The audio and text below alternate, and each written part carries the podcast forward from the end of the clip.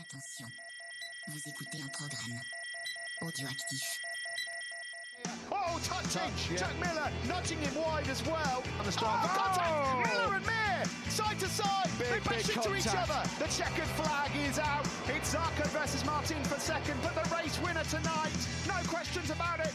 A stunner from Fabio Quattararo to win, and the battle for second is close, but it goes Bonjour à tous et bienvenue dans ce numéro 144 de C'est qui en pôle. Cette semaine, on se retrouve sur le circuit du Red Bull Ring pour le Grand Prix d'Autriche.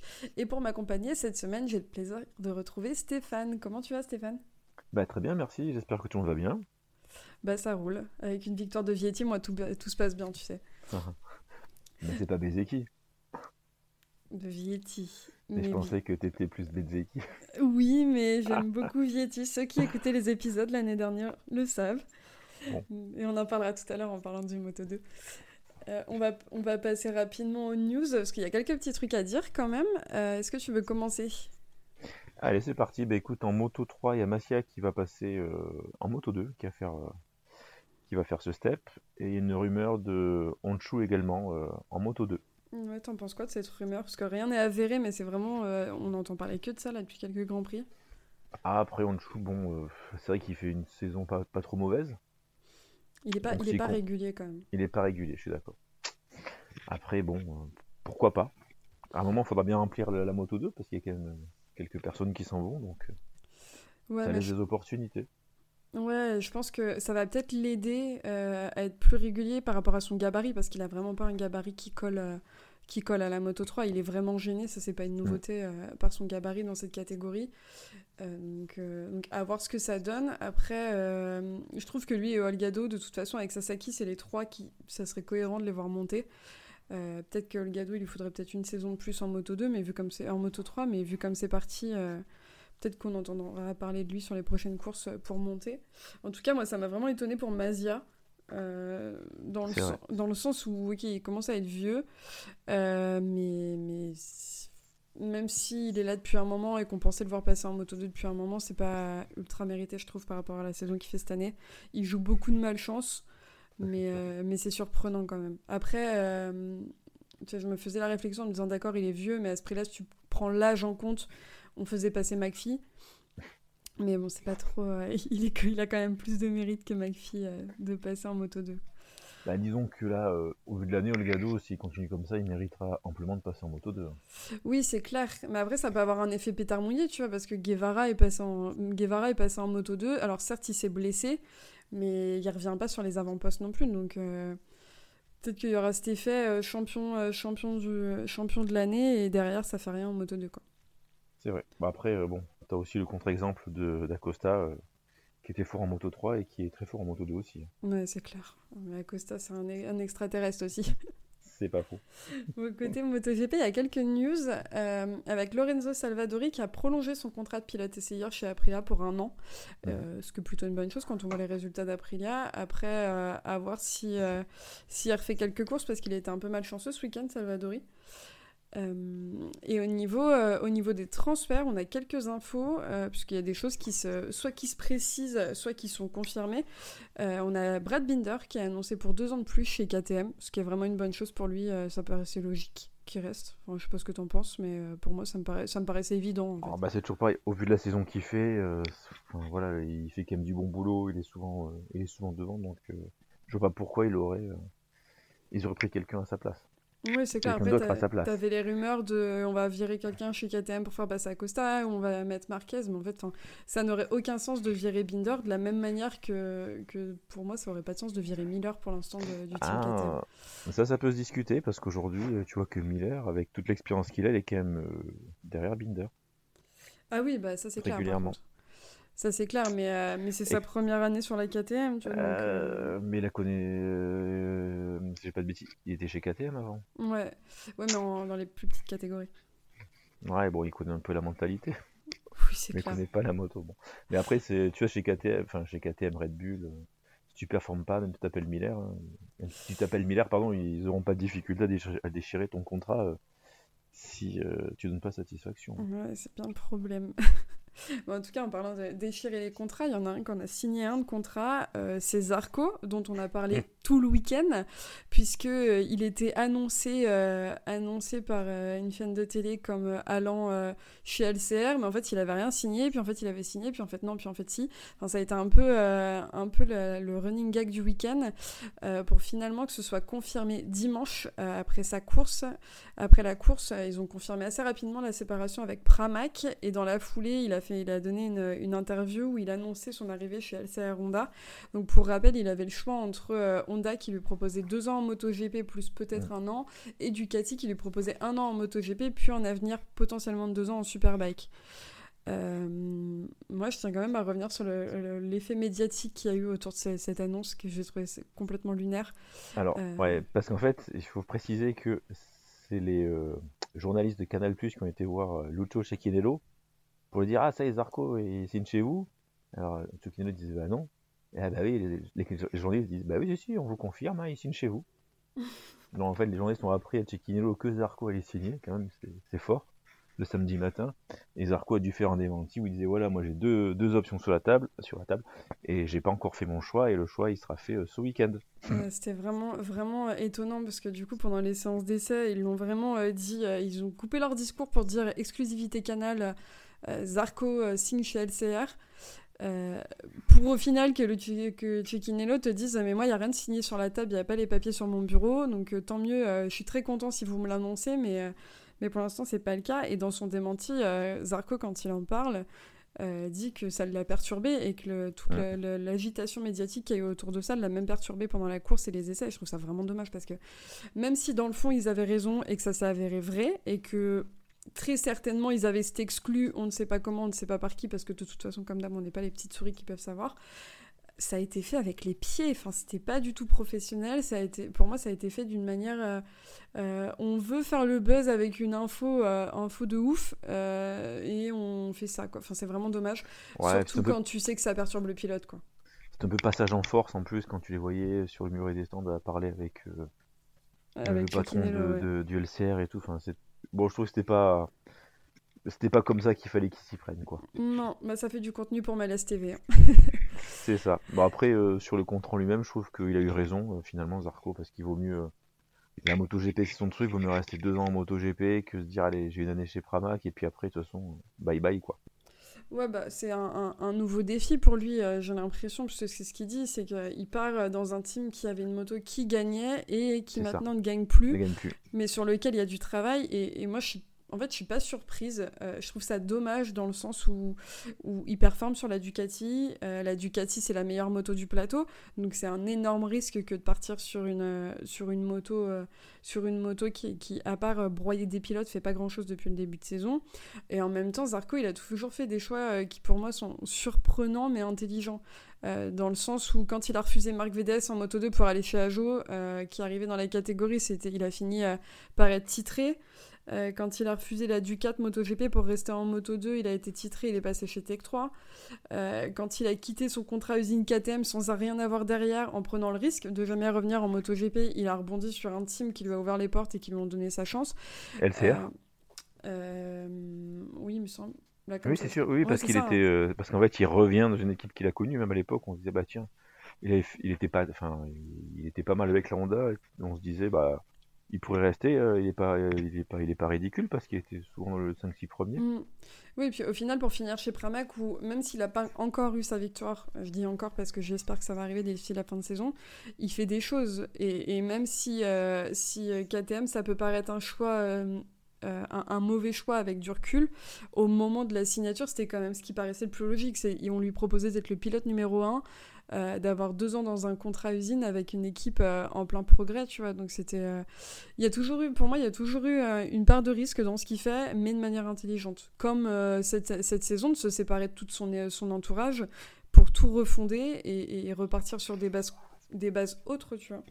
Puis là maintenant, il a la maturité parce que chez KTM, quand il avait été, il, était, il sortait de chez Tech 3 où tout marchait pour lui, donc il disait bah, je vais chez KTM, tout va marcher, puis finalement, dès que ça, ne ça marchait pas, il n'a pas su appréhender cette situation. Mm. Et je pense que maintenant, avec l'expérience, il sait, il sait où il va, il sait ce qu'il attend, et je pense que ça serait peut-être plus facile pour lui s'il performe moins bien que, que, que, ce qu'on a connu chez Ducati. Ouais, et puis euh, on le sait, enfin, Zarco, c'est un pilote euh, qui est très précis dans ses débriefs, que ce soit au niveau technique, euh, au niveau technique que sur la piste. Donc je pense que ça va apporter quelque chose de positif à Honda. Après, moi j'ai un peu de mal à m'imaginer Zarco coéquipier de Nakagami, ça me fait beaucoup rire le, le, setup. Mais, Il va l'éclipser. Hein. ah bah qui n'éclipse pas Nakagami de toute façon. bon après, après, il a une moto qui a gagné une, qui a gagné une course cette année quand même. C'est vrai, c'est vrai, avec un pilote qui maintenant est blessé. C'est vrai, mais il a quand même gagné une course. En tout cas, j'ai hâte de voir euh, Zarco sur la Honda, voir ce que ça donne et voir qui va prendre sa place chez Pramac.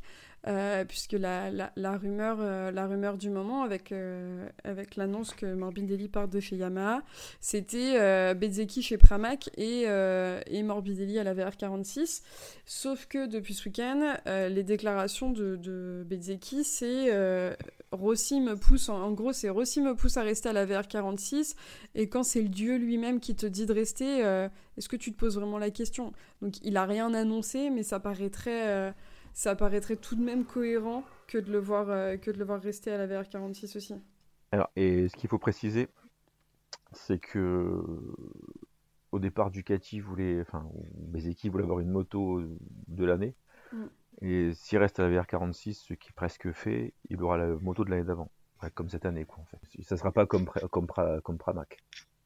Ils n'auront mm. pas la, la, moto de l'année en Ouais, et en même temps, euh, quand tu vois ce qu'il est capable de faire cette année avec la moto qu'il a, euh, moi, ça me, en fait, ça me choque pas euh, l'idée qu'il puisse, qu'il puisse rester chez VR46. déjà parce que parce y a Rossi qui pousse derrière, qu'il fait partie de l'académie de, de Rossi, et en même temps, Enfin, tu, te retrouves. Euh, moi, je enfin, j'essaie de me mettre à sa place. Je me dis, tu es un pilote euh, qui est euh, en pleine ascension, dans une ambiance où l'équipe l'équipe est saine, de ce qu'on en voit en tout cas, et de ce qu'ils ont retranscrive.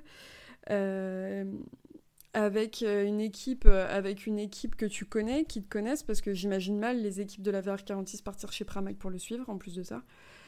Enfin, il y a plein de, plein de petites choses qui font que moi, je serais pas étonnée de le voir rester. Euh, de le voir rester. Après, est-ce que c'est la bonne mm. décision? Euh, Ça, il y a que l'avenir qui nous le dira. Mais, euh, au final, c'est Ducati qui aura le dernier mot. Hein, parce que si Ducati dit non, bah, on n'en veut pas chez Pramac, bah, Pramac ne le prendra pas. C'est ce qui s'est passé avec Zarco. Hein. parce que je pense que. plus l'impression que c'est Bezzeki qui choisit un peu où il va et que les portes lui sont ouvertes quand même. Hein. Ouais, tu crois? Ok. Parce que moi, bah, dans les ressentis, en tout cas, c'est ça. Enfin, dans les communiqués, c'était plus dans ce sens-là, en tout cas. Parce que tu vois, le, boss de Pramac, euh, bah, après, est-ce que c'est un faux intox, mais il voulait garder Zarco. Mais euh, les mecs de chez Ducati, euh, tu voyais dans leur déclaration qu'ils voulaient pas forcément que Zarco reste chez eux en même temps, avec ce qu'il lui proposait, c'était évident que Zarco n'allait pas rester. Enfin, il y, a aussi, il, y a, aussi une question de stabilité. Euh, comme Pierre le dit très bien, Pierre ou Olivier, je sais plus lequel des garçons le disait, mais tu as 33 ans, on te propose un an. Après, à 34 ans, c'est quand même compliqué de retrouver un, un, team qui va te proposer deux ans. Là, Honda, c'est ce qu'ils font, avec très certainement un bon salaire, parce qu'on sait que Red Bull, euh, Red Bull euh, pour aligner l'argent, il se pose pas de questions en général. Il y a quand même une certaine sécurité, tu vois, donc... Moi, je suis pas étonné, vraiment. Euh. Mm. Non, mais bon, à voir pour du coup Bezeki, Morbidelli, euh, chez qui ils vont. J'espère que ça va se préciser avant Barcelone, parce que là, ça commence à faire long. Euh, c'est ce que Morbidelli, de toute façon, disait, disait très bien aux médias, parce que les médias insistaient encore au niveau des débriefs en lui disant Mais du coup, tu pars où? Et il leur a dit Il faut être un peu patient, il faut attendre. En gros, vous êtes relou, quoi. C'est ça. Donc euh, on verra, mais, mais c'est vrai, vrai, que depuis que son annonce de départ de chez euh, Yam, euh, on n'entend parler que de ça. C'est ça. Euh, non, sinon, à part ça, il y a une petite précision euh, avec tous ces changements de format de week-end. Il y a une petite précision de règlement et je trouve que c'est pas mal de, l'indiquer. Euh, c'est sur la practice, donc la séance du vendredi après-midi qui sert à passer ou non en Q2. et c'était une précision sur qu'est-ce qui se passe si elle est annulée. donc, en gros, maintenant, pour ceux qui n'ont pas suivi, la, ce qu'ils appellent la practice, c'est ce que nous on appelait à la base FP2. maintenant, la FP2, c'est la séance du samedi matin. Euh, et donc, euh, c'est celle qui détermine l'entrée ou non en Q1 et Q2. Et dans le cas où la séance est annulée le vendredi après-midi, c'est la FP2 du samedi matin qui fera office de practice au lieu de séance d'essai libre et qui déterminera l'entrée en, en qualif. si, s'ils n'ont pas possibilité de faire la séance du samedi matin pour X raisons, c'est les résultats de la FP1, donc du vendredi matin, qui seront pris en compte. Et si aucune des séances n'a pu être faite, dans ce cas-là, la direction de course ajustera l'horaire et la procédure en fonction, euh, bah, en fonction des besoins du week-end. On est mal barré s'ils font comme avec les sanctions, mais ça c'est une autre histoire. Euh, donc voilà, donc en fait c'est, euh, c'est il, se renvoie la balle entre les séances si la séance ne peut pas avoir lieu. je trouve que ça rajoute des complications à, ce nouveau format, mais bon, mais bon, au moins c'est précisé et c'est un peu plus clair dans leur règlement, c'est pas plus mal quoi. Au moins c'est écrit. Ouais, c'est pas mal quand ils écrivent les choses. Après, il faut qu'ils respectent ce qu'ils écrivent. Oui, c'est clair. Euh, bah, Bon, euh, on va peut-être passer au récap des courses parce qu'on euh, meurt de chaud pendant qu'on enregistre et on n'a pas fini sinon. On a coupé les ventilos. C'est ça. Alors on va commencer avec le Moto-E. Euh, donc je vais donner rapidement les résultats. En Moto-E, en qualif, c'était en Q1 Torres, Krumanaker et Mantavoni qui passaient. Et en Q2, Casadei qui fait la pole, suivi de Zanoni, Granado. Et les résultats, je vous donne les résultats rapidement en course. en course 1, c'était Casadei, Granado, Zanoni. Et en course 2, Casadei, Ferrari, Zanoni. Donc pas grand changement. Euh, au niveau du classement du championnat, euh, Torres en tête avec 189 points, Casadei 174 et Ferrari 173. Euh, Stéphane, j'imagine que tu n'as pas regardé les courses? J'imagine bien. moi, je les ai vus. Après, globalement, globalement s'il faut retenir un truc, c'est que Casadei était très très fort ce week-end. Et voilà, globalement, j'ai pas grand chose à rajouter. je suis pas l'experte moto-i de ce podcast. On va pouvoir euh, passer, euh, passer au Moto 3. Euh, tu vas nous pouvoir nous parler de la, pole position d'un certain néerlandais, la première de sa carrière et dans la catégorie. C'est ça. Alors d'abord, on va passer par la cure, hein, où Yamanaka, Bertele, Furizato et Ortola vont s'extirper pour être repêchés pour la Q2. Et en Q2, bah, c'est Berer qui fait la pole position devant Olgado, Honshu, et Felon bah, partira bon dernier. Alors la course, donc euh, all shot pour Olgado. Rapidement, il y a 7 pilotes qui vont se détacher. Olgado, Honshu, Berrer, Alonso, Massia, Sasaki et Rossi. Ces pilotes vont compter jusqu'à 2 secondes d'avance sur euh, le groupe des poursuivants. Mais dans le quatrième tour, Massia va être contraint à l'abandon sur un problème mécanique. Euh, il a eu chaud parce qu'il a, fallu se faire, failli se faire percuter par Sasaki, ben, qui n'a pas réussi à, trop trop l'éviter, Heureusement, les deux pilotes vont rester sur leur moto et ça n'entraînera pas de, problème pour eux pour la suite de la, enfin, en tout cas pour Sasaki pour la suite de la course. Euh, Rossi lui parvient pas à suivre le rythme imposé par du coup les cinq autres pilotes. Euh, comme le pauvre Alonso, bah, j'étais dans le 12e tour et dans le dernier tour, on va voir une multitude de changements de leader et c'est finalement Honshu qui va s'imposer devant Olgado et Sasaki. Olgado, grâce à ce bon résultat, est toujours en tête avec 161 points. Sasaki compte 135 points, Honshu 3 avec 124 points, Ortola 4 avec 118 points, et le gros perdant, bah, c'est Massia qui va se retrouver 5 avec toujours 109 points. Est-ce que tu as vu la course et qu'est-ce que tu en as retenu? Euh, J'ai vu les courses, j'ai même vu toutes les séances. Euh, c'est la première fois depuis un petit moment que je peux voir toutes les séances de toutes les catégories du vendredi jusqu'au dimanche. Globalement, j'ai pas bougé de chez moi du week-end. moi, les gens en vacances. ouais, ça fait, en vrai, ça fait plaisir. Euh, qu'est-ce que j'ai pensé de cette course? La fin était vraiment chouette. Enfin, en fait, moi, j'ai beaucoup aimé, j'ai beaucoup aimé cette course. C'était pas celle où il y avait le plus d'action par rapport à d'autres cette saison, mais je l'ai trouvé vraiment chouette. J'ai trouvé ça très surprenant qu'on n'ait pas de chute sur sur le dernier tour euh, à la bataille euh, Honshu, Olgado, euh, Sasaki. C'était vraiment, c'était vraiment étonnant. parce qu'en général, il y a quand même des chutes, chutes en Moto 3. Après, Massia, encore une fois, qui fait preuve de malchance, de toute façon. ça change pas. Je, je comprends pas comment, comment il, fait encore pour monter sur sa moto avec autant de poids. C'est un chat noir. Euh, c'est vraiment dommage parce qu'il perd des points et, c'est vraiment euh, une, grosse, euh, une grosse perte au championnat pour lui. après, à côté, vraiment, pour moi, la chose à retenir de ce week-end, c'est le, le, duel, enfin le, duel, la bataille entre Sasaki, Honshu et Olgado. Euh, Olgado toujours très très fort, ça ça bouge pas. Euh, il, marque des points euh, quand il faut, là où il faut, quand il fait pas de petites erreurs comme à Asen. Et, et Honshu très intelligent parce que vraiment, vraiment il s'est battu jusqu'à la fin et, il les a passés pour 5 millièmes. La photo, la photo finish entre Honshu et Olgado, c'est vraiment c'est impressionnant, ça se joue à rien. Euh, de pareil pour, euh, pour, Sasaki, euh, pour Sasaki derrière avec. non, c'est Verrer, je crois. C'est Verrer. Ouais. Mais pareil, les deux. Enfin, Verrer, il, il, était en tête. Oui, Verrer, il, il est à un dixième. Pareil, il s'est fait bouffer de pas grand chose. Donc, c'était vraiment pour moi, le dernier tour était vraiment chouette en Moto 3. Et, et Verrer, c'est cool de le voir là. Enfin, en fait. qu'il connaît de base quand tu regardes, quand tu regardes le, le Moto 3. Ah, euh, il, commence à faire des performances. Il, a, il fait quelques, quelques pôles, quelques top 5, 6, top 10, 6 montres. Bon. Ouais, non, c'est franchement euh, c'est chouette en plus parce que bah du coup c'est la première de c'est la première pole position euh, de sa carrière en Moto 3. Il finit quand même quatrième sur le podium. C'était un bon week-end pour lui. C'est ça. je pense que c'est un pilote sur lequel va falloir garder un œil quand même quand même d'ici la fin de saison s'il continue comme ça. Après, euh, après, celui qui pour moi a vraiment joué une malchance euh, ce week-end, c'est enfin, euh, Alonso qui, qui, chute, qui chute après le super week-end qu'il avait fait. C'est ça. Surtout qu'il chute bêtement. Quoi. Enfin, tu, tu, tu passes d'un week-end où tu pars dernier et, tu grailles tout le monde jusqu'à l'arrivée à tu fais une course où quand tu prends la tête tu tombes, c'est un peu dommage. Quoi. Bah, surtout qu'il était dans le paquet de tête pour la bagarre. Ouais, après, c'est le métier qui rentre. Hein. Dommage pour lui, mais bon, en tout cas, c'est sûr que je te rejoins sur le fait que pour le coup, Honshu a été malin euh, dans le dernier tour parce qu'il est Solgado et Sasaki se battent. Mm. Il a réussi à prendre l'intérieur, mais très très très près du. très très à la corde. Et du coup, bah, les, les mètres euh, en moins qu'il a parcouru, bah, c'est ce qui lui permet de, de, de, finir premier pour moi. ouais, mais vraiment rien. Quoi. rien du tout. Mais euh, Olgado, il est vraiment impressionnant parce que. Enfin, il va à la bataille, il commet pas d'erreur.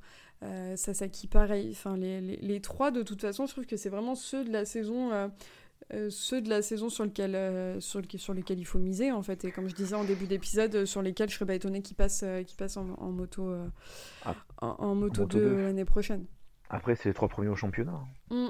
donc et, et, la victoire d'Honshu, elle apporte quand même quelque chose, en plus de, de, sa victoire personnelle, qui est la deuxième de sa carrière, c'est qu'il remporte la centième victoire de KTM en, entre les catégories 125 et Moto 3. Euh, donc sur les terres de KTM, c'est plutôt cool pour eux. Bah oui, c'est sûr. Ça fait toujours un peu de pub. Il va avoir sa prime. c'est clair. Est-ce que tu veux qu'on passe au Moto 2 Bah ouais, je te, laisse, euh, je te laisse nous raconter cette course. Allez, alors en Q1, euh, vont passer Garcia, Toluvic et Foggia. Q2, bah, Paul pour euh, Acosta, Augura 2, Vietti 3 et Arbolino 7. Alors le all shot, eh ben, il va être pour Acosta. Donc euh, il va être suivi de Dixon, Ogura et Arbolino.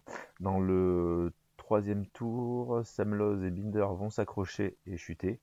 Euh, devant Acosta, tente de creuser l'écart sur la concurrence. Arbolino, lui, paraît en difficulté, puisqu'il va se retrouver à la sixième place. Alors bon, est-ce dû à un mauvais choix de pneus? On verra à la fin.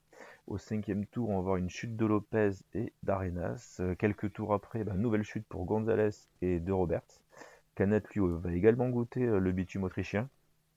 Acosta, quant à lui, bah, va essayer de pousser très fort devant pour euh, prendre le large devant Augura et Vietti. mais Acosta va commencer à perdre du rythme et il va se faire ramarrer par Vietti euh, qui va finalement s'imposer. Agosta va se, va se contenter pardon, des points de la deuxième place. Ogura va finir troisième à plus de 3,5 secondes de Vietti. Et Arbolino, quant à lui, va rester englué à la sixième place qui quittera plus jusqu'au drapeau à damier. Ce qui fait qu'en tête, eh ben, Acosta va prendre un peu le large sur euh, Arbolino, puisqu'il compte 176 euh, points et Arbolino second à 164 points. Et après, bah, c'est le trou avec Dixon troisième qui est à 59 points derrière Acosta. Donc euh, bah, on peut dire que Vietti a fait une super course parce qu'il a réussi à, bah, reprendre un peu tout le monde puisqu'il était troisième, il était à plus de 2 secondes d'Acosta de, et il a réussi à, pousser fort pour, euh, bah, pour doubler le pilote espagnol et il a essayé de prendre le large. Acosta a essayé de, de, pousser un peu derrière mais à la fin il a vu que c'était pas possible. je pense qu'il avait plus de pneus. Hein. C'est ça. Je pense que vraiment, Acosta, il avait plus de pneus pour pas réussir à revenir. Par contre, euh, Mm. Vietti, euh, plus personne misait un copec sur lui euh, depuis la saison dernière, parce que la saison dernière, il était en tête jusqu'à cette course où il s'est effondré, et après, c'était la descente aux, enfers pour lui. Euh, là, ça faisait plaisir de le voir revenir à ce niveau, parce que parce qu'il en est capable. Euh, et, et moi, je... J'en étais persuadée, mais euh, bah bon, c'était un peu, c'est un peu une souffrance quand t'es fan de Vietti, hein, sa fin de saison et ce début de saison. mais, euh, mais ouais, ça faisait plaisir de le voir et au- avec autant d'avance en fait qu'il arrive autant à creuser l'écart. Après, je pense que vraiment il y avait une question de pneus parce que Acosta pour qu'il se laisse bouffer comme ça et distancer comme ça. euh, après, il faisait très très chaud dimanche, donc euh, ça. la, Après, il la a beaucoup- gestion des pneus ça devait être compliqué. Ah, Est-ce qu'il a pas trop poussé en début de course pour essayer de creuser l'écart et finalement bah, c'était pas le c'était pas le pari gagnant? Et sinon, euh, dans le week-end aussi, euh, encore une fois, tu vois, on parlait de chat noir tout à l'heure avec Mazia, euh, celui qui sait pas finir une course sur ses roues, c'est Lopez, quoi. Mm. Le- Lopez qui chute, alors qu'il est pas très loin au championnat. Mais encore une fois, il tombe, quoi. Enfin, il veut trop en faire. Tout- toutes les courses, il veut trop en faire, il tombe, quoi. Il il y a vraiment, il faut que, enfin, c'est le métier qui rentre, comme on dit, mais il faut que, je pense que c'est un pilote qui a besoin de mettre son ego de côté euh, et qui, au-delà de vouloir aller chercher des victoires, faut qu'il apprenne à aller chercher des points. Bah, le métier rentre aussi quand tu restes sur les deux sur tes roues et que tu vois le drapeau à damier. hein. Non, mais c'est ça. Enfin, tu vois, l'année dernière, il faisait des chutes où on pouvait se dire, bon, ok, euh, il apprend. Euh, Là, c'est trop. Enfin, tu vois qu'il pousse, en fait, c'est tout le temps. Mm. Donc, c'est un peu dommage. Euh, et celui pour qui c'est dommage, qui est, c'est une grosse perte aussi, c'est Arbolino. C'est ça. Euh, Arbolino, lui, il était il est très mal classé du coup de de deux points d'écart et ben il se retrouve avec euh, ben, un gros gap au championnat finalement. Ouais, j'espère qu'il va réussir à, se- rattraper. euh, honnêtement, j'espère qu'il va réussir à se rattraper sur les prochaines courses. Parce que c'est intéressant en plus comme, euh, duel, en fait. C'est même surprenant parce qu'on ne l'attendait pas là, Arbolino, en début de saison. Non non c'est sûr mais maintenant il faut qu'Arbolino ait euh, les ressources nécessaires pour pour pas sombrer parce que il était premier, il, était à, deux points d'écart d'Acosta, bon tu peux dire ça se gère, malgré une mauvaise course la dernière fois en, Angleterre, et là, euh, et là il fait encore une mauvaise course, il se retrouve à 12 points d'Acosta, donc il faut pas qu'il se désunisse, sinon euh, Acosta il va pas se poser de questions lui. Ouais, c'est clair. Surtout qu'en plus s'il veut monter en MotoGP, je pense qu'il va avoir à cœur de, de bien finir l'année. Mais ça, c'est vraiment l'info euh, dont on attend toujours plus de détails parce qu'il a annoncé qu'il montait en MotoGP, mais on sait pas chez qui, on sait pas où, on sait pas comment. C'est sûr, mais bon, dans sa tête, s'il a, a ça, je pense qu'il va vouloir, en tout cas, montrer qu'en Moto 2, euh, il est intouchable Oui, c'est clair. et qu'il a sa place en MotoGP. Mais celui, euh, tu vois, celui où on se disait euh, il va partir, il va se faire remplacer par un pilote Moto 2, euh, c'est Nakagami, on pensait qu'il allait se faire rattraper par Ogura. Au final, il, il, il est pas, apparemment, c'est pas prévu qu'il parte. Et, et Ogura, ce week-end, il a encore montré une fois qu'il méritait aussi de monter. Donc, donc euh, c'est un peu. euh, Enfin, tu vois, toutes ces histoires de je vais prouver que je monte, euh, ça, ça les aide aussi à faire des bonnes courses, tu vois. C'est vrai, ça, ça pousse un peu. Bon, euh, après, on va pas se mentir, c'était pas la course de l'année. Non, à part ça, bon bah, je pense qu'il n'y a pas grand-chose d'autre à dire. Je pense que j'étais la seule personne un peu heureuse devant cette course de voir Vietti gagner. Enfin, pour te dire, euh, sur Twitter, euh, j'ai posté une, une photo de Vietti, il y a des gens qui m'ont dit c'est qui? Donc ça m'a fait beaucoup rire. Euh, on va pouvoir passer au MotoGP. Du coup, justement, euh, petite info quand même à, à prendre en, en compte, euh, c'est que Paul Espargaro a gêné Marc Marquez pendant la séance de practice du vendredi après-midi et que du coup, il a écopé d'une sanction de 3 places sur la grille à rendre au départ du GP du dimanche. Donc ce qu'il a fait. Euh, et en Q1, euh, c'est Miller et Marini qui sont passés. Et en Q2, euh, c'est Bagnaia qui fait la pole, la pole sans grand étonnement, devant Vignales et Binder. On ne sait pas ce qu'il avait mangé Vignales ce week-end, mais il était en forme. Et donc samedi, on a eu le droit à une... bah, je sais pas si c'était une partie de bowling ou euh, une course sprint. Euh, vous allez voir. Euh, donc Bagnaia s'offre le all shot et prend la tête devant les KTM dès le départ.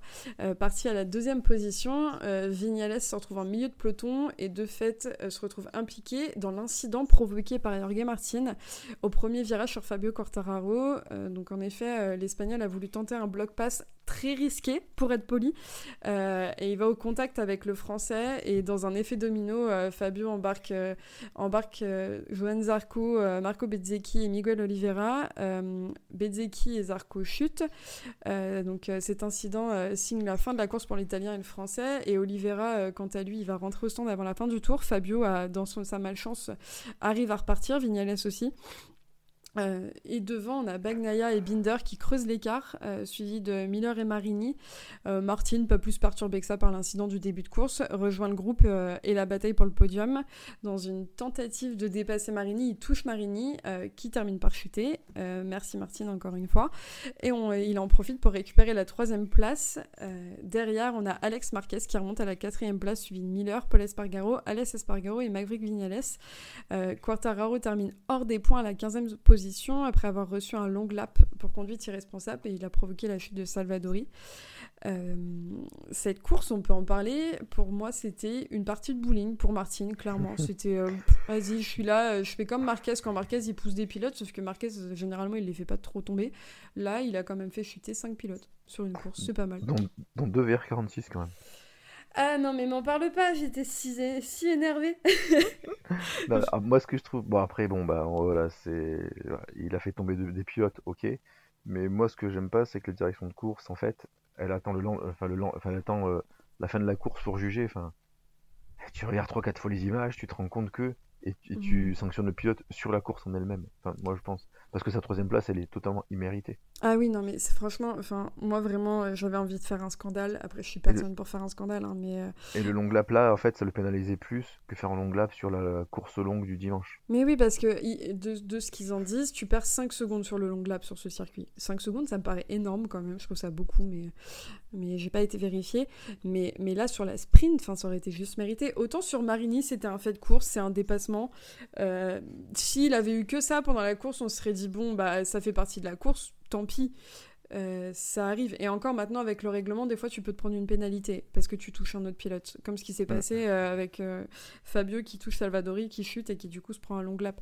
Mais là, le fait qu'il fasse quand même tomber quatre pilotes, que ça provoque la fin de la course pour, pour plusieurs, bah, quasiment pour la plupart. ça fait quand même perdre énormément de points au championnat Bezzeki, sachant que Martin est quand même dans la course pour, pour le titre. Enfin, moi j'ai trouvé ça complètement déconnant de la part de la direction de course où ils te disent on, a, on investit, enfin il y aura investigation après la course. Mais en fait, les gars, si nous, euh, petits euh, spectateurs devant notre télé, on est capable de voir que Martin, il a fait de la merde et que son bloc passe, il était juste risqué et qu'il n'aurait pas eu, dû avoir lieu. Mais en fait, comment vous, derrière vos écrans de contrôle, vous avez tous les angles possibles imaginables pour voir cette course, vous vous dites pas qu'il mérite une sanction et encore un long lap, moi je trouve que c'est vraiment léger pour, euh, pour la conséquence que ça a eu sur d'autres pilotes. Tu vois. Ouais, mais en tout cas, ils auraient dû, je suis d'accord, ils auraient dû faire le long lap Enfin, en tout cas, la sanction devrait être prise dès cette course-là et pas attendre la fin. Mais ce Parce qu'ils ont, ils ont plein de caméras, ils sont pas tout seuls, donc euh, ils ont 3-4 angles, ils regardent. Enfin, il n'y a pas 10 000 ans pour voir euh, qu'il a percuté euh, qui après fait le, fait le strike. Mais de, toute façon. Ils ont je te coupe, ils ont jugé Cortararo, ils ont pas mis 10 ans hein, pour dire qu'il avait fait tomber Savadori. Hein. Mais c'est ça, enfin, et, tu vois, c'est comme le passage dans le verre. Des fois, ils vont dire qu'il y a du passage dans le verre, des fois oui, des fois non. Et, et même si. Enfin, en fait, moi, je pars du principe que si nous, on est capable de le voir parce que ça se voit, c'est évident. Il y a des choses où c'est subtil et tu peux te poser la question. Là, c'est quand même évident. Enfin, c'est lunaire qui prennent autant de temps. Et, et c'est peut-être la limite d'avoir des personnes décisionnaires qui sont, euh, avant d'être des gens qui sont capables de prendre cette décision, bah, des sportifs et des sportifs qui, encore une fois, commencent à avoir de l'âge. Euh, et, c'est la limite, pour moi, c'est la limite en fait de, de, la composition de ces groupes euh, de décision. Tu vois. Ouais, mais bon, dû être fait avant. Enfin, les mecs, ouais, mais pas la fin. Tu pénalises pas sur une autre course, tu pénalises la course. Ouais, enfin, et puis en fait, c'est, c'est, ils sont pas clairs en fait dans, dans leur manière de, de prendre leur, leur décision sur les sanctions. C'est toujours soit trop tard, soit pas logique, soit ça fait pas sens, soit il n'y a pas d'explication. Il y a un énorme problème aussi au niveau de la direction de course, c'est qu'ils ne communiquent pas. T'as l'explication, t'as juste le petit mail où on va te dire machin a pris telle sanction, mais c'est tout. Et en fait, ça serait beaucoup plus simple pour tout le monde et il y aurait moins d'exaspération de, des gens, que ce soit des spectateurs comme des médias, des journalistes et des personnes au sein du paddock, parce que quand tu fais, le tour un peu de toutes les réactions, c'est l'avantage qu'on a en 2023, c'est que Twitter c'est magique, c'est que toutes les personnes qui sont dans le paddock ont Twitter et, commentent en général les week-ends de course, c'est que personne ne comprend comment c'est fait. À un moment donné, expliquez-vous, je sais pas, faites euh, une déclaration publique, faites, euh, faites une conférence que vous voulez et expliquez la manière dont vous prenez les décisions et pourquoi c'est pris aussi tard. Parce que ça, me rappelle Le Mans l'année dernière où ils attendent trois heures après pour rétrograder Zarco de trois places. Trois heures à domicile. Enfin, ça n'a aucun sens. Oui, d'accord. Et, comme tu dis, euh, pour moi, ça ne l'a pas pénalisé, Martine, en fait, parce que le dimanche, il n'est pas si catastrophique que ça. Bah non, un long lap sur 10 tours et un long lap sur 20 tours, c'est pas la même chose. Mais c'est ça. Bon, sinon, à côté de ça, euh, à côté de ça euh, parce que bon, de toute façon, on pourrait en parler pendant des heures, on pourrait râler pendant des heures autour de la direction de course. Euh, Fabio sauve les meubles quand même sur, sur ce samedi, même s'il est hors des points. Il a quand même sauvé les meubles, malgré son long lap, malgré la cochage avec Salvadori et malgré la cochage avec Martine. Et ça, c'est une bonne chose parce qu'il n'a pas fait un week-end si déconnant que ça. Non, non, il avait pas. Il a certainement que bah, les évos apportés par Yama, bon, sont quand même pas trop mauvaises. Mm. Ouais. Et, euh, et, petit euh, fact à noter avant de passer euh, à la course du dimanche, c'est que Paul Espargaro décroche ses premiers points de la saison avec la course du samedi, donc ça fait plaisir de le revoir à ce niveau-là. il a fini dans le top 10, dans les points, et plutôt en forme. Après, ce qu'il disait, il était, il était épuisé à la fin de la course, donc c'était un peu, ça laissait un peu d'appréhension pour le dimanche, mais en tout cas, ça fait plaisir de revoir, de revoir ce pilote à ce niveau, parce qu'en plus, on sait que c'est pas un pilote qui brille spécialement habituellement. Et, quand il le fait, c'est plutôt chouette à voir. On va pouvoir, euh, on va pouvoir passer au dimanche. Euh, à la grosse course À la grosse course, pas la course de l'année, encore une fois, on va pas se mentir. Euh, le compte rendu peut être vite fait. Hein. J'ai quand même fait l'effort de le faire, je vais quand même le dire. Euh, dimanche, c'est euh, sous une chaleur étouffante que Bagnaia signe à nouveau le all shot, comme, de, comme le samedi devant les KTM. derrière, Quartararo qui prend un bon départ, gagne deux positions, mais malchanceux, encore une fois, ce dimanche, il perd finalement plusieurs places suite à, un contact avec Alex Spargaro. et, et devant, comme en sprint, Bagnaia et Binder creusent l'écart dès le début de la course sur les autres pilotes. Euh, Alès Marquez euh, prend l'avantage sur Miller et tente de remonter sur le groupe de tête. Euh, la VR46 en embuscade, elle, remonte sur l'Australien qui se retrouve finalement sixième. Et, devant, on a Peko Bagnaia qui enfonce le clou en prenant plus de 5 secondes d'avance sur ses coéquipiers. donc impossible pour Binder de revenir et aucune action aura lieu en tête de course jusqu'au drapeau à damier. Les deux ont fait leur course tranquille. Heureusement pour nous, pour pas qu'on s'ennuie trop, il y a quand même les Italiens qui ont décidé autrement. et Marco Bezzecchi vient après plusieurs tours d'essai où il, s'est un peu raté, prendre l'avantage sur Alex Marquez, qui sera également euh, passé par Marini, qui a surmonté sur les deux hommes en profitant de la bataille. Enfin un peu d'action, ça nous manquait. Euh, et derrière, on a Vignales qui était parti à la deuxième place et qui termine à la sixième position devant Jorge Martin. Il limite la casse, euh, l'Espagnol, il limite la casse après être sorti de son long lap à la treizième place. Fabio Quartararo termine à la 8 place devant Alès Espargaro et Bastianini. Et Zarco, lui, termine à la 13e place et fait à noter, euh, Marc Marquez termine pour la première fois de la saison une course le dimanche en prenant la 12e position. Euh, donc le classement au championnat, c'est Bagnaia avec 251 points, Martin 189, Bezzecchi 183 et pour les Français, Johan Zarco qui a la 5e position avec 125 points et Fabio Quartararo à la 11e avec 73. Donc Bagnaia commence à creuser l'écart euh, avec les autres pilotes. Un peu intouchable hein, sur le week-end. Ouais, bah de toute façon, euh, ce week-end, euh, ce week Bagnaia, il, a tout réussi. Hein. Globalement, euh, globalement, il a fait le meilleur, le, meilleur, son meilleur week-end avec le Mugello en, en prenant les deux victoires à la pole position et le tour le plus rapide en course et le tour le plus rapide en sprint. il, il, était quand même extrêmement régulier. Quand tu regardes les chronos, il est autour de 1,30, 1,31. Mais c'est très, très, c'est un métronome ce week-end il fait la pole, il gagne la Tissot, il gagne la grande course. C'est vrai qu'il a, il, a maîtrisé le week-end de, bout en bout. Bah c'est bien, hein. ça, contraste avec le week-end d'avant, mm. où il avait un peu lâché dans la course sprint. Là, il a été, il a été super solide, parce qu'il nous a écouté. Peut-être. Peut-être. Et après, oui, ce qu'il faut dire aussi, c'est que bah, il creuse l'écart parce que, bah, encore une fois, en, premier, en course du samedi, bah, Bézé qui tombe, donc un concurrent qui marque pas de points. Oh là là, Et en course 2, bah, Martin, après, qui était revenu de. Bah, du coup, il finit 7, donc bah, voilà. C'est vrai que ses concurrents, après, il... alors, à part Bezeki qui finit 3, mais sinon, voilà, il n'y a pas. Mm. Ils ont pas, ils ont pas très ils ont pas quand même il n'y a pas un qui a performé après tout le long du week-end derrière. Ouais, et puis euh, encore une fois, Bagnaia, enfin, il est, il est impeccable sur son week-end et en plus de ça, il, prend quand même le.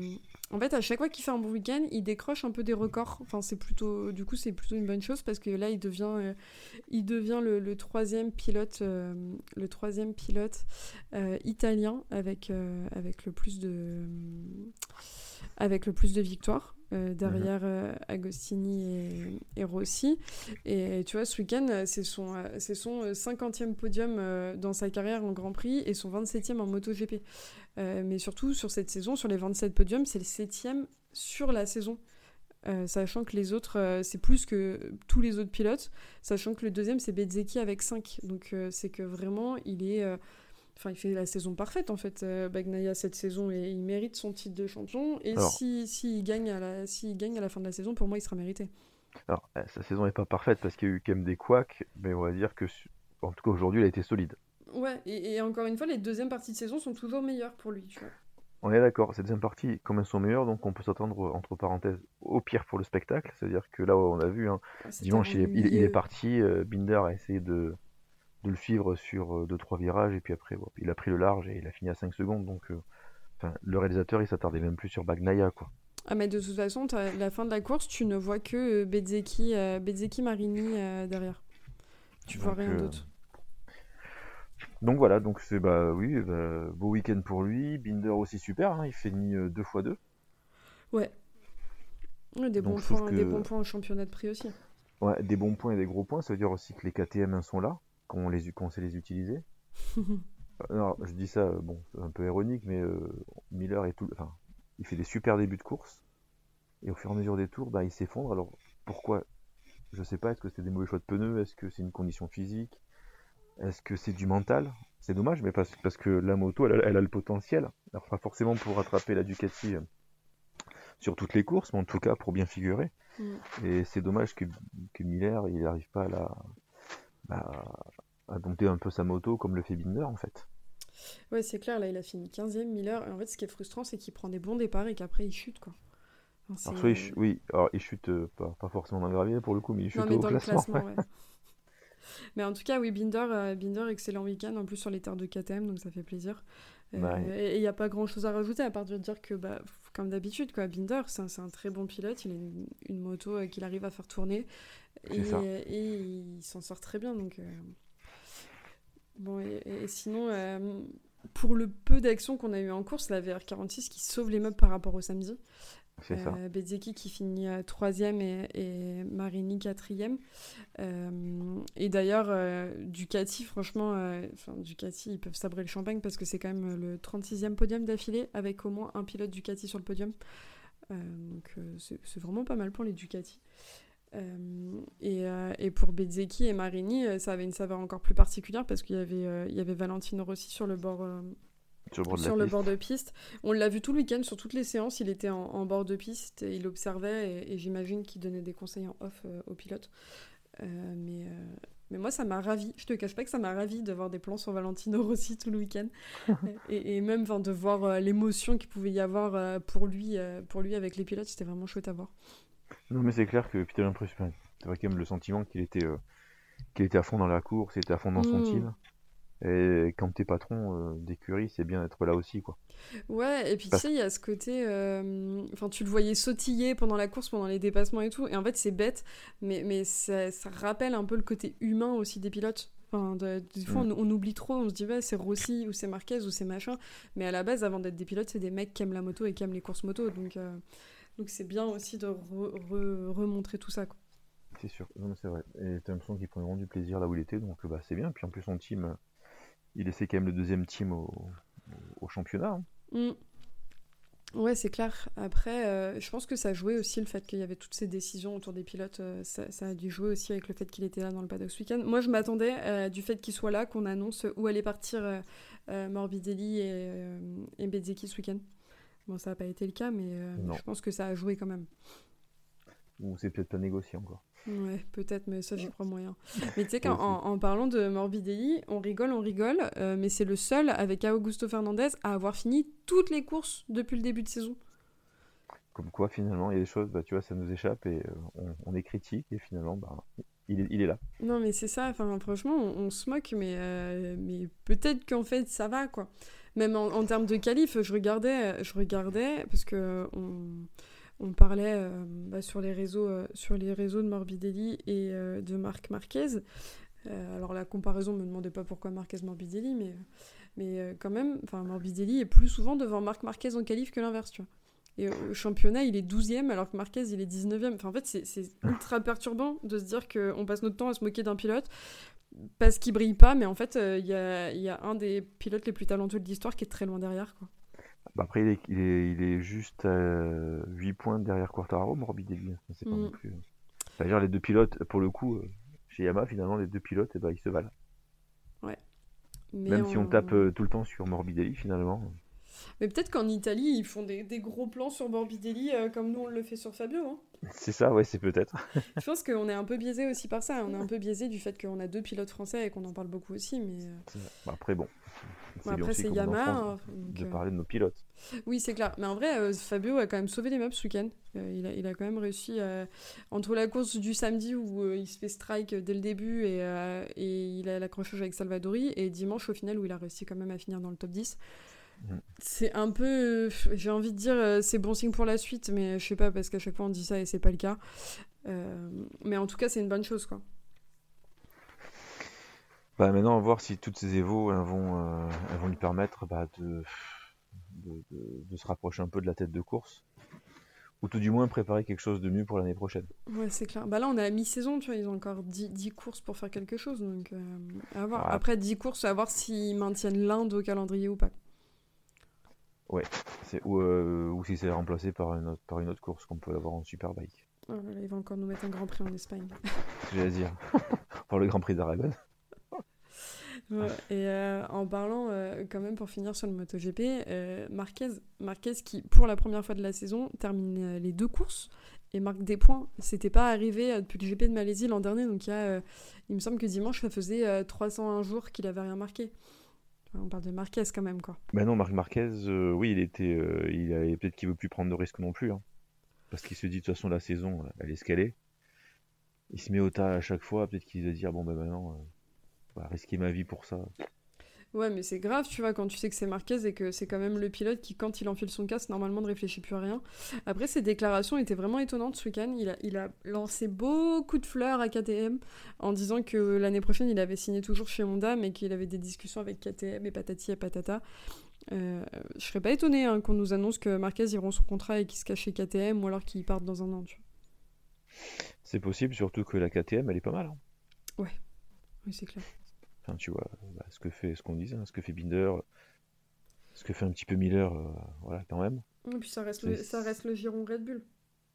Ça reste le giron Red Bull. Euh, c'est quand même un peu le Red Bull, donc ouais, c'est vrai que Red Bull peut payer Honda. Hein, on verra. Pour rompre le contrat, donc euh, voilà, à voir. Peut-être que ça aussi, on n'en parle pas trop, mais peut-être que ça sera aussi la grosse annonce de la fin d'année. De toute façon, je pense que même si Red Bull paye pas, Marquez il a besoin de personne pour payer la fin de son contrat. Hein. Oui, il pourrait même se le racheter. Hein, mais, euh, mais par contre, euh, pour KTM, tu vois, ce qui est perturbant, c'est que euh, ils disent qu'ils ont envie de garder Paul Espargaro, qui revient de blessure et qui, bah, globalement, ça serait pas. alors, on sait que ça se passe pas, que, que les, les convictions éthiques sont pas forcément ce qui règne dans le paddock, mais de virer un pilote qui vient de revenir d'une grosse chute. de, ils ont envie de garder Miller, ils ont envie de garder Binder. Euh, ils ont envie de garder Augusto Fernandez parce qu'en fait, Augusto Fernandez, c'est le pilote qui décroche des points et qui termine chacune des courses. Donc en fait, il va manquer des places s'ils veulent euh, potentiellement. Ils veulent Acosta? euh, Ils veulent Acosta. Et s'ils veulent prétendre à récupérer Marquez, en fait, il leur manque deux motos globalement. C'est ça, il leur manque une écurie. Mais bon, après, voilà, il y avait, des spéculations comme quoi ils voulaient. donner deux motos à LCR, mais bon, LCR bah, a dit non, non, moi je suis chez Honda, je reste chez Honda. on peut, on peut être surpris, tu vois, parce que bah, Suzuki, au final, les places n'ont pas été reprises. Donc il, pourrait très bien euh, prétendre à, remettre deux, euh, deux, motos, euh, deux motos, mais deux motos KTM. Enfin, moi, ça me paraît très fou. Je comprends pas. Enfin, toi, il y a toujours Bah ces histoires il faut, de. il- il faut remonter un team. hein. Enfin, dire, il faut, Mm. faut avoir les mécanos, la direction, le directeur sportif. Enfin bref. Bon, mais il y en a un de chez Suzuki qui se sont fait virer, qui cherchent sûrement encore du travail. hein. Et puis il y a plein, euh, tu vois, enfin, en, en Moto 3, euh, KTM a beaucoup de jeunes, entre guillemets, de mecs qui sortent d'école, etc. Euh, et c'est beaucoup de Français d'ailleurs.